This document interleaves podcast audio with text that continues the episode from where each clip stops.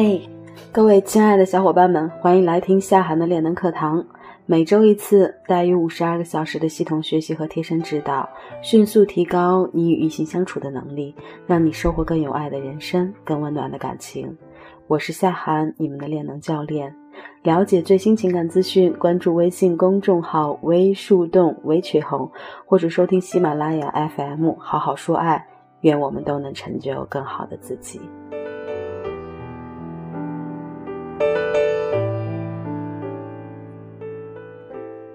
上周呢，咱们分享了什么是谈话框架，小伙伴们还记得吗？什么是框架？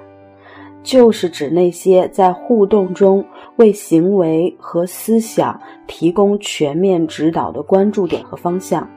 那么在平时的沟通交流中，你会发现哈，那些谈话非常有框架的人，的确是容易影响别人的一类人。他们会操控对方对具体事件的体验，还有对事件的解释以及回应的方式，从而让自己一直处于关系的主导位置。上周的分享呢，也举了很多的例子，你会发现啊，语言真的是一门艺术。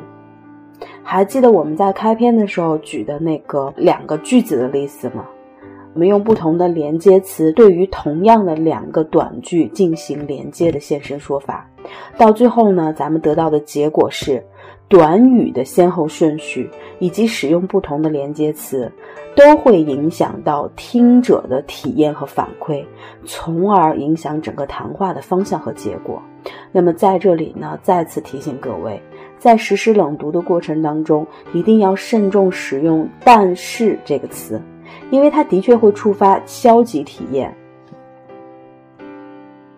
那么，当我们在沟通时不得不使用此类转折词的时候，可以简单的用“虽然”这个词进行换框，来引导沟通对象更多的去关注积极的一面。那么接下来呢，我们还讲到了如何用语言来改变对方的体验，一共呢说了五点，还记得吗？第一点，通过改变意图来引导对方；第二点，通过重新定义指向来引导对方；第三点，通过连接积极的后果来引导对方；第四点，通过向下分类引导对方；第五点，通过向上分类来引导对方。这五点呢，我就不一一的仔细的再去回顾了。经过了一周的时间，如果这些概念你现在听起来就像是最熟悉的陌生人，那么宝贝儿，看来你还需要再抽些时间，对于听过的课程温故而知新了。好了，开始我们今天的主题：奇妙的语言换框术。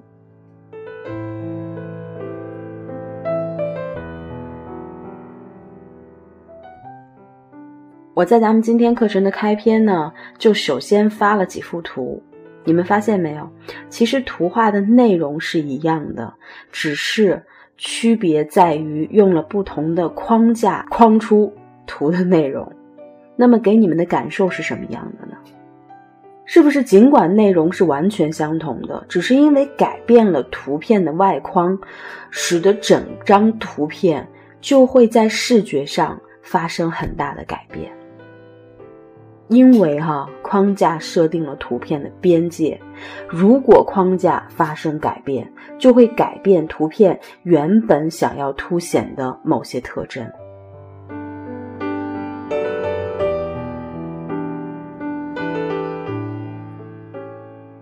其实我们的思维方式同样可以用来，呃，做我们经验的框架。比方说，同样一件事情，因为我们以往的经验，啊，造就了不一样的思考方式，那么也就造成了我们对同一件事情的看法是完全不同的。设定框架呢，就是要将以往的经验放到框架当中，并赋予他们某种意义的一种方法。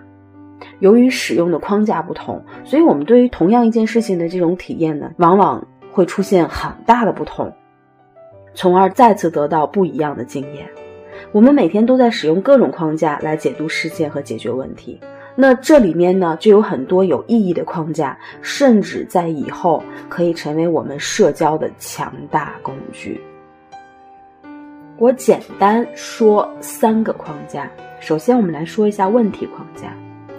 前两天呢，在群里面哈，勤奋的姑娘也专门去搜了一下 NLP 的这个所谓的框架，呃，不知道你们有没有仔细的去了解？那么今天呢，我们着重拿出三个框架来给大家做一下解读和分享。首先来说问题框架。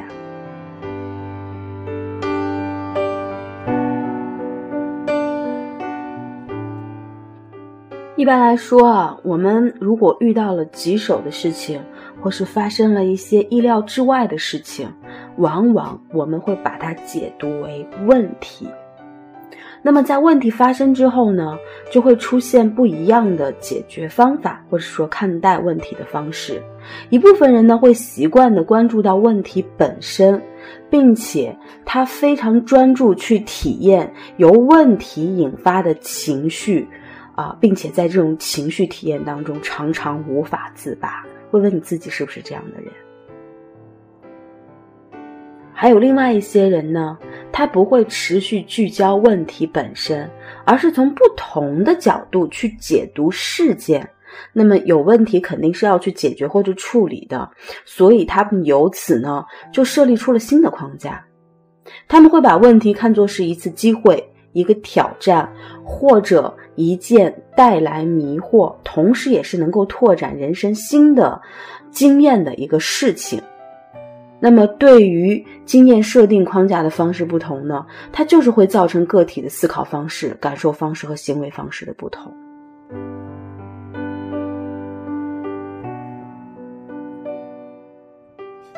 打个比方。离婚这件事情，对于所有人来说，都属于人生的一个转折点。那么一部分人呢，他会聚焦到离婚本身这件事情上。离婚对于他来说呢，就是一个重大的问题，他可能会带来很多的不愉快的情绪和体验。但是对于另外一些人来说，离婚呢，他也可能将是人生的再一次新生。因为抛弃掉了错误的情感，一切从头再来。同时呢，我还带有了对于过去的问题的一个新的经验，那么帮助我们呢，能够找到更好的情感归宿，并且不再回头看。所以，对于大多数人来说，出现了问题呢，他可能就需要寻找帮助，需要寻找解决的办法。于是呢，有问题的时候呢。大家都常常倾向于求助各种专业人士和各类的权威，可是如果把一件事情仅仅设立在问题之内，就相当于对这件事情已经给出了判决。就像如果你只是认为离婚就是离婚本身的话，大概很多时候你对于人生的以后呢，都会感觉到非常的迷茫而绝望。如此一来呢，就等于失去了其他线索的采集和其他可能性的出现。可是，如果你只是把它解读成一件让我意外的事情，一件让我迷惑的事情，或者一件让我感到棘手的事情的话，才能够更加公正的评价。因为无论从感受上来说，还是从行为上来说，哈，这种表达方式呢，才能够带给我们更多的可能性。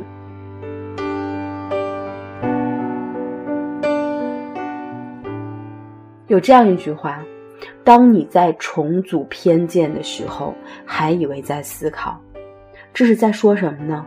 这就是在说，其实，在大多数时候，在大多数事件当中，无论是政治活动、商业活动、社会活动，或者是私人活动上，对于解决问题的态度呢，大多数人始终是带有偏见的，这也是难免的。那么，单纯的问题框架，乍一眼看上去，似乎你感觉到是我们在专注。与解决问题本身，但是遗憾的是，问题框架其实有很多的事例，更多的表明，擅长使用问题框架的人呢，只是关心那些不起作用的细节。比方说，在看新闻的时候，我们会看到很多的社会问题，对吧？习惯使用问题框架的人呢，这个时候更加热衷于去寻找那个最该受到谴责的人。或者是机构。所以呢，习惯使用问题框架的人呢，往往都是经常抱怨、负能量很重的人，因为他们往往只聚焦到问题本身，以及因此带来的糟糕的情绪体验，而没有思考的习惯去关心到底是什么事情在起作用，从而引发了问题。这本身就是一个问题。